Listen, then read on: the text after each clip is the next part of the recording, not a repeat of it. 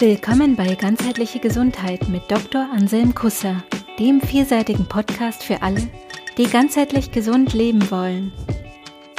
Hier bekommst du Impulse aus Wissenschaft, Medizin, Naturheilkunde sowie Spiritualität und Körperarbeit.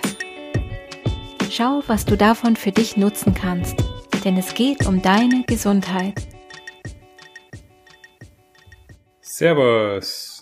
Heute die erste Episode aus der Reihe Familiengesundheit zum Thema Gefühle und Grenzen. Gefühle sind die Sprache der Seele. Gefühle sind also ein Teil von uns. Ihr kennt ja schon meinen ganzheitlichen Ansatz, Körper, Geist, Seele. Seele ein wichtiger Teil, meiner Meinung nach, von uns, Entitäten, die wir Menschen nennen und Gefühle als Sprache der Seele, also ein wichtiger Teil von uns. Gefühle, würde ich sagen, sind erstmal Empfindungen. Also das kann alles Mögliche sein. Das kann eine körperliche Empfindung sein, es kann eine geistige Empfindung sein, also ein, eine Art inneres Bild oder eine geistige Wahrnehmung.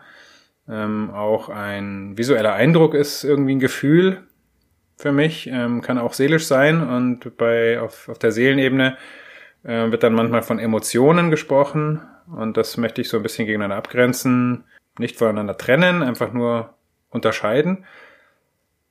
Gefühle als einfach mal allgemeine Empfindungen äh, gegenüber Emotionen, so die klassischen Emotionen, Wut zum Beispiel, Freude, Neid, Angst oder die höchste Emotion, die Liebe. Also darum geht's. Und das im Zusammenhang mit äh, Familie und natürlich mit Kindern. Es ist also so, das ist mittlerweile bekannt, dass bereits Babys in der Lage sind, die Gefühle anderer zu erspüren. Also die haben ein Einfühlungsvermögen. Besonders natürlich ähm, die Gefühle ihrer Eltern, ihrer nahestehendsten Personen. Allerdings können die Babys das Ganze noch nicht einordnen. Das Einordnen der Gefühle muss erst erlernt werden. Und das Dauert vermutlich das ganze Leben lang. Kann ich bestätigen. Ich ähm, ordne auch immer noch meine Gefühle ein und lerne das besser zu tun. Wenn es um Zwischenmenschliches geht, ist die Empathie oder das Mitgefühl ein wichtiger Begriff. Empathie und Mitgefühl ähm, setzen gewissermaßen voraus, dass man äh, entsprechende Gefühle, die man gerade mitfühlt oder irgendwie fühlt, da ist auch manchmal nicht ganz einfach zu unterscheiden, fühle ich jetzt mein eigenes Gefühl oder fühle ich jetzt das Gefühl von jemand anderem mit, weil ich fühle es ja auch selber. Also Mitgefühl ähm, erstmal zu identifizieren als Mitgefühl setzt schon eine gewisse Erfahrung voraus mit Gefühlen und Einordnung von Gefühlen. Und das setzt auch voraus, dass ich überhaupt äh, Gefühle oder Emotionen selber schon mal hatte und die auch zuordnen kann. Also wenn ich noch nie wütend war, dann ähm, kann ich erstmal mit der Emotion Wut vielleicht nicht so viel anfangen. Ich kann schon was damit anfangen, aber ich kann es vielleicht noch nicht so gut einordnen und zuordnen und das benennen mit dem Begriff Wut. Auch das ist allerdings erlernbar und das äh, wird im Laufe des Lebens ähm, mehr und mehr sich auseinandersetzen mit dem Thema und mit den einzelnen Gefühlen und Emotionen. Werden wir da besser und besser. Wir lernen das. Worum geht's jetzt ähm, bei den Gefühlen in der Familie? Letzten Endes geht es darum, dass man angemessen und sensibel auf die Gefühle eines Kindes reagieren kann. Und dass man natürlich dem Kind hilft, eine möglichst gute Beziehung zu Gefühlen aufzubauen und natürlich erstmal zu seinen eigenen Gefühlen. Die eine gute Beziehung zu Gefühlen zu haben, ist eine wichtige Grundlage für die psychische Gesundheit. Und wie ihr ja sicher wisst, der aufmerksame Hörer hat es schon an der einen oder anderen Stelle gehört, die psychische Gesundheit beeinflusst auch die körperliche Gesundheit, weil Körper und Geist nicht voneinander trennbar sind. Also es geht um einen gesunden Umgang mit Gefühlen. Wie kann man mit Gefühlen umgehen? Es gibt verschiedene Möglichkeiten, darauf zu reagieren. Man kann äh, Gefühle einfach verdrängen. Da kommt irgendwas, eine Wut, oh, weg damit. Ich beschäftige mich mit was anderem. Man kann die Gefühle dadurch äh, abtun als unwichtig, man kann sie wegschieben, man kann sich ablenken. Ähm, eine Möglichkeit. An der einen Seite des Spektrums, auf der anderen Seite des Spektrums ist äh, eine, eine Überreaktion. Also ich kann überreagieren. Ich kann so stark mit jemandem mitfühlen, dass, dass ich selber ähm, extrem drauf reagiere. Ich kann so stark mit äh, jemand anders seiner Wut oder seiner Angst mitfühlen, dass ich äh, selber hysterisch und panisch werde. Beide Arten zu reagieren ähm, verstärken häufig die Gefühle oder setzen noch andere Gefühle obendrauf. Also wenn jemand anders wütend ist und ich reagiere da hysterisch drauf und werde panisch, weil ich mit Wut schlechte Erfahrungen gemacht habe, dann kommt zu der Wut noch Angst dazu und das kann sich dann gegenseitig verstärken. Wenn ich eine Wut von jemand anderes verdränge, kann sein, dass der noch wütender wird, weil er das Gefühl hat, ich reagiere da gar nicht drauf. Ähm, bei Kindern ist es nochmal ein bisschen anders, weil Kinder halt einfach gerade noch am Anfang sind des ganzen Lernprozesses. Mm, und wenn dann sich zu viel vermischt, wird es immer komplizierter und auch schwieriger für die Kinder, ähm, Sachen einzuordnen und zu lernen. Also ich denke, wichtig ist, ähm, was da ist, erstmal zu sehen Genau wie mit äh, Krankheiten. Ich habe ja auch in der Folge über Krankheit und Heilung schon über die Akzeptanz mehrfach gesprochen. Also Akzeptanz setzt voraus, dass ich erstmal etwas sehe, wahrnehme, was da ist und dann annehme. Einfach akzeptieren, dass es so ist. Es ist bereits so. Die Wut ist schon da. Es hilft nichts, ähm, die zu ignorieren. Die geht dadurch nicht weg, ähm, wie wir ja gehört haben. Also Akzeptanz. Und dann kann man versuchen ruhig zu bleiben und das Ganze einzuordnen. Im Umgang mit den, mit einem Gefühl, mit einer Emotion wird es gefühlt, es wird wirklich gespürt, wahrgenommen, gesehen, angenommen und dann kann man es auch wieder vergehen lassen. Da kommt was wie eine Welle, die geht durch mich durch, ich spüre das und dann geht sie wieder weg. Wenn ich die Welle von mir weghalte, dann wird er die ganze Zeit versuchen, an mich dran zu kommen, weil das ist das Ziel des Gefühls, dass ich das fühle. Das hat mir was zu sagen. Das ist eine wichtige, hat eine wichtige Information, werden wir gleich noch sehen. Also, Umgang mit Gefühlen. Wie geht man mit den eigenen Gefühlen um? Ja, interessante Frage. Äh, wie geht jeder von euch, von uns mit, mit seinen Gefühlen um? Was hat man in der eigenen Familie gelernt? Umgang mit Gefühlen. Wie wird kommuniziert? in der Familie? Ähm, wie, wie wird mit Konflikten umgegangen? Äh, so manche schreien dann als Ausdruck ihrer Liebe. Oder ähm, andere entziehen sich den Konfrontationen. Die eigene Erziehung beeinflusst da natürlich uns selber und die beeinflusst auch unsere Kinder. Gefühle sind wichtig. Gefühle ähm, haben wichtige Informationen für uns, die sie uns geben wollen. Dafür muss, muss die Information aber zu uns kommen. Die muss an uns rankommen. Das heißt, die Gefühle müssen gefühlt werden. Gefühle sind wie die Warnleuchten im Auto. Emotionen genauso. Ne? Im Auto, wenn die Tankleuchte leuchtet, dann äh, brauche ich äh, die nicht ignorieren, weil das wäre naiv oder doof. Ne? Dann ist der Tank irgendwann leer und dann fährt das Auto nicht mehr. Das heißt, ja, das ist der Sinn der Tankleuchte, mir eine Information zu geben. Das andere Extrem wäre, oh Gott, die Tankleuchte leuchtet, in Panik zu verfallen, nur noch auf die Tankleuchte zu starren und äh, den Blick von der Straße zu nehmen und dann da, mich dadurch zu gefährden, weil ich nicht mehr auf die Straße schaue. Also nicht äh, überreagieren und auch nicht äh, ignorieren, verdrängen, sondern angemessen darauf reagieren. Dazu brauche ich aber die Information, was bedeutet diese Tankleuchte, was bedeutet dieses Gefühl für mich und äh, wie kann ich dann damit umgehen, mit dieser Information und die konstruktiv für mich nutzen. Also, mein Tipp, sich von Gefühlen weder übermäßig ablenken lassen, also sozusagen da zu sehr drin äh, zu baden, zu vertiefen, äh, zu verlieren ähm, und auf der anderen Seite sie auch nicht ersticken oder unterdrücken, sondern die Gefühle beachten und sie nutzen. Für sich selbst und für die Familie und die Menschen, in meiner Umgebung, die mir wichtig sind, um letzten Endes herauszufinden, was ich brauche und dann gegebenenfalls entsprechend zu handeln. Im Auto, wenn die Tankleuchte leuchtet, ist klar, das Auto braucht bald Benzin. Da muss man entsprechend handeln. Wenn ich wütend bin, brauche ich vielleicht was. Vielleicht war ich zu lange leise und habe nicht gesagt, was mich stört. Wenn ich Angst habe, bin ich vielleicht am falschen Platz. Vielleicht gibt es hier eine Bedrohung für mich. Das ist wichtig, darauf zu reagieren. Und wenn ich anfange, da einen konstruktiven Umgang zu haben mit meinen Gefühlen, dann können das auch meine Kinder von mir lernen. Dann geht es auch noch um die Grenzen. Kinder brauchen Grenzen, ist so ein Spruch. Kinder brauchen keine Grenzen, Kinder haben Grenzen. Jeder Mensch hat Grenzen. Schauen wir mal, was das ist. Was Grenzen sind. Im Zusammenhang mit Kindern waren Grenzen früher sowas, so eine Art Polizeiverordnung, also so eine Art Gesetz. Äh, das hat mit Ermahnungen und äh, Konsequenzen und Aufforderungen und Verboten eventuell dann dazu geführt, äh, dass die Kinder solche sogenannten Grenzen akzeptieren oder dass sie auch lernen, ein doppeltes Spiel zu spielen. Also dass sie sagen, ja, ja, ähm, und dann aber ganz was anderes machen. Das hat meistens so deswegen funktioniert, weil die Erwachsenen, die diese sogenannten Grenzen gesetzt haben, sich das Recht genommen haben, Gewalt auszuüben. Und damit spreche ich jetzt nicht nur von physischer Gewalt, sondern auch von verbaler oder emotionaler Gewalt. Eine Ermahnung, eine Androhung einer Konsequenz oder einer Strafe ist äh, verbale Gewalt. Also ähm, es wird viel Gewalt ausgeübt, besonders mit den sogenannten Schwächeren. Das ja, sieht man ja überall.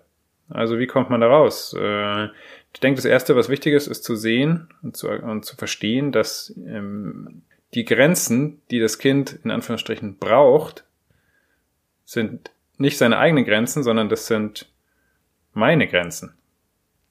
Also wenn ich eine Grenze setze, dann ist das meine Grenze. Mir wird das zu viel gerade. Mir ist es zu laut hier. Liebes Kind, bitte sei leiser. Tu mir den Gefallen und sei leiser. Schwierig, wenn das Kind ähm, in einer Entwicklungsstufe ist und das noch nicht so ganz wirklich verstehen kann. Also, damit das Kind verstehen kann, dass es mir zu laut ist, muss es erstmal verstehen, dass ich eine andere Weltsicht habe als das Kind. Das heißt, es muss erstmal verstehen, dass ich getrennt bin von ihm, dass ich was anderes fühle als es selbst.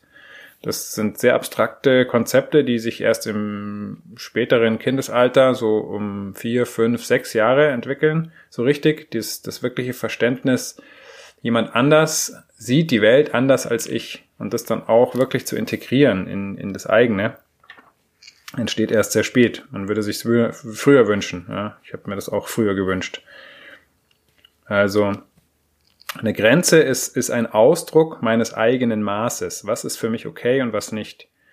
Beispiel, ähm, zieht man die Schuhe aus, wenn man reinkommt. In Japan Schuhe immer ausziehen, egal wie, was, ne? Ähm, sehr schlimm, wenn die Schuhe nicht ausgezogen werden, äh, respektlos vielleicht sogar in anderen äh, Kulturen, anderen Breitengraden, anderen äh, äh, auf dem Land, sage ich jetzt einmal mal, latscht man vielleicht mit den Schuhen durch die Wohnung oder durchs Haus. Ja, keine Ahnung. Gibt, muss jeder für, wird jeder für sich definieren. Wie wichtig ist es, gemeinsam zu essen? Wie viel darf gefernseht werden? Darf das Kind einfach ins Schlafzimmer kommen, wenn die Eltern da drin sind? Oder muss es anklopfen? Darf geflucht werden? Darf man laut sein? Wie laut darf man sein? Wann muss ins Bett gegangen werden? Soll man an Gott glauben? Alles sehr individuelle, subjektive Fragestellungen, ähm, die letzten Endes Ausdruck des eigenen Maßes sind und auch der eigenen Werte, der eigenen Erziehung und ganz vielen anderen Sachen. Ähm, also da gibt es keine allgemeingültigen Regeln, sondern die Grenzen setzt jeder selber. Also dafür hilft es erstmal, sich selbst klar zu werden, wo eigentlich die eigenen Grenzen sind und warum die so sind. Ist das noch zuträglich für das, was ich möchte, wie ich leben will? Finde ich das gut, diese Grenzen zu haben. Und in der Familie natürlich immer ganz interessant und auch grundlegend, sich dann mit der, mit Partner oder Partnerin darüber auszutauschen. Jeder hat andere Grenzen und irgendwie muss man ja auf einen gemeinsamen Nenner vielleicht kommen. Wäre wünschenswert. Manchmal klappt es auch nicht, ist vielleicht auch in Ordnung, dann kann man anders gucken, wie man sich dann einigt und eine Lösung findet. Aber gut, wenn man sich da erstmal austauscht, um einfach erstmal festzustellen, okay, meine Grenzen sind so, deine Grenzen sind so, okay, wollen wir da zusammenkommen und wenn ja, wie? Manche Grenzen merkt man ja auch erst, wenn sie überschritten werden. Und das passiert manchmal auch erst in Konflikten. Also durch Grenzen kann man auch authentisch sein. Das heißt, wenn ich meine Grenzen kenne und die auch zum Ausdruck bringe, dann bin ich echt, dann bin ich ich selber und bringe zum Ausdruck, was richtig für mich, für mich ist und was das bedeutet.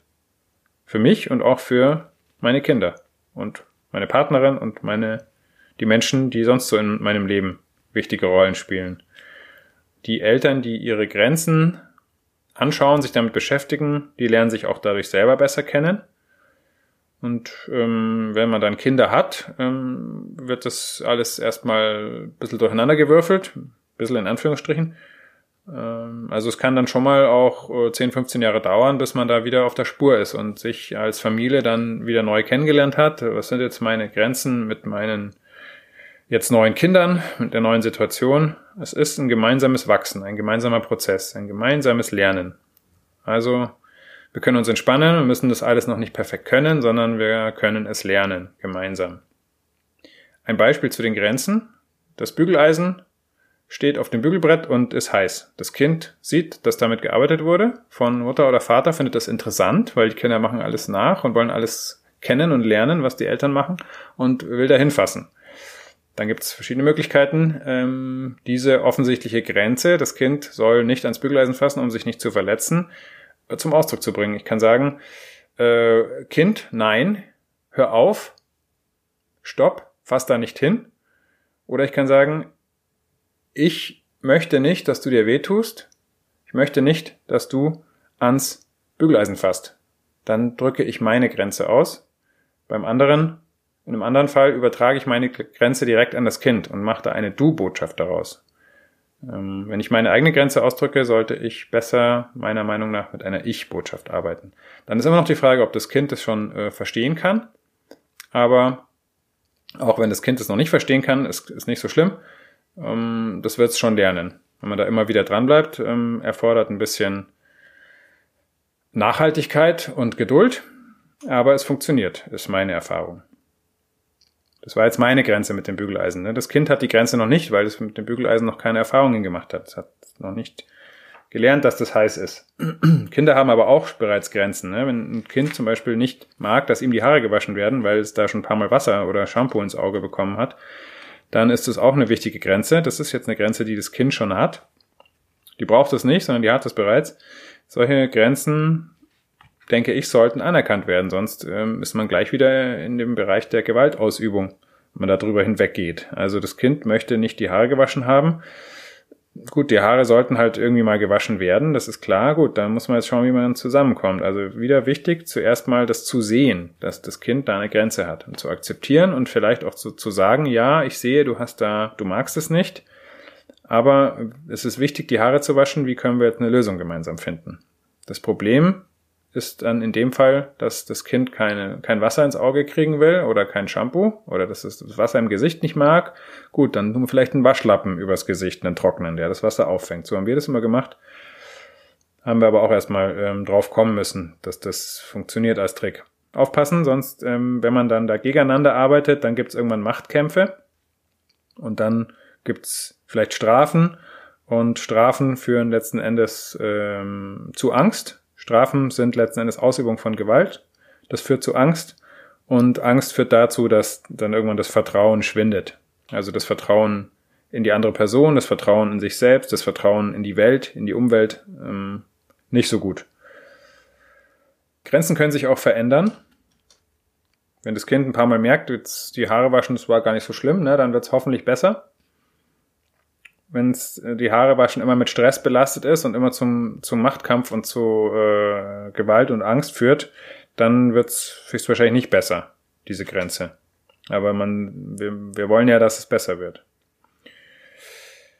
Grenzen können dann auch eben zu Konflikten führen. Manche Grenzen kommen in Konflikten raus, manche Grenzüberschreitungen führen dann zu Konflikten, also das hängt zusammen. Da wäre darauf zu achten, besonders in der Familie, besonders mit Kindern, ähm, dass es keine destruktiven Konflikte werden.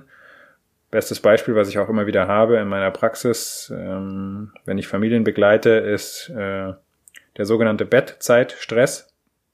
Kind soll um 7 Uhr im Bett sein, ist aber noch nicht müde. Mutter oder Vater kommt in Stress, weil soll ja aber. Ähm, Stress löst beim Kind auch Stress aus was nicht dazu führt, dass das Kind dann äh, müde wird, sondern eher noch wacher und aktiver wird. Das kann wieder dazu führen, dass Vater oder Mutter noch gestresster sind, weil Kind ist immer noch nicht im Bett äh, und dann gibt es so eine negative Feedback-Schleife. Und letzten Endes geht es, führt es einfach davon weg, von dem, was man erreichen will, nämlich dass das Kind schläft. Also das ist absolut nicht zielführend und es kann so weit führen, dass es dann wirklich auch destruktiv auf die Beziehungen einwirkt. Also da Achtung, einfach die Augen offen halten, hinschauen, wahrnehmen, was passiert, ist eigentlich ganz einfach. Und wenn das, was passiert, nicht zielführend ist, dann sollte man was verändern. sich immer wieder daran erinnern, was will ich eigentlich? Will ich jetzt hier, geht es hier ums Recht haben? Wer, wer gewinnt den Machtkampf? Oder geht es darum, dass wir ein gutes gemeinsames Miteinander finden und dass wir alle gut schlafen können? Es ist nämlich so, dass Kinder ihre Eltern ernst nehmen wollen. Die wollen ne, authentische Beziehungen haben. Die wollen uns kennenlernen, wie wir wirklich sind. Wir selbst wollen uns auch kennenlernen, wie wir wirklich sind. Damit Kinder ihre Eltern ernst nehmen können, müssen sie allerdings erstmal erfahren, dass sie selbst ernst genommen werden. Und auch erfahren, dass die Eltern sich auch untereinander ernst nehmen. Und ihre Grenzen akzeptieren, ihre Grenzen zum Ausdruck bringen, ihre Gefühle akzeptieren, ihre Gefühle zum Ausdruck bringen und damit einen guten, konstruktiven Umgang haben. Zum Abschluss eine kleine Übung. Überlegt euch mal, wie wohl ihr euch mit euren eigenen Gefühlen oder Emotionen fühlt. Stellt euch also vor, ihr habt ein bestimmtes Gefühl, eine bestimmte Emotion und dann beobachtet euch mal, wie es euch damit geht. Und dann guckt mal weiter in die Tiefe. Mit was könnte das zusammenhängen? Dieses, wie geht es mir damit? Und was würde ich brauchen, um die Information, die da drin steckt, konstruktiv nutzen zu können und das Gefühl oder die Emotion vergehen lassen zu können. Eine ganz einfache Übung. Wenn wir selber lernen, besser mit unseren Gefühlen und authentischer mit unseren Grenzen und unseren Emotionen umzugehen, dann können das auch unsere Kinder von uns lernen. In diesem Sinne. Cool, dass du bei dieser Folge dabei warst. Wenn sie dir gefallen hat, abonniere den Podcast. Infos zum Podcast findest du in den Show Notes jeder Episode. Interessiert dich ein bestimmtes Thema oder hast du Feedback? Dann schreib uns. Gibt es ein gesundheitliches oder persönliches Thema, das du angehen möchtest?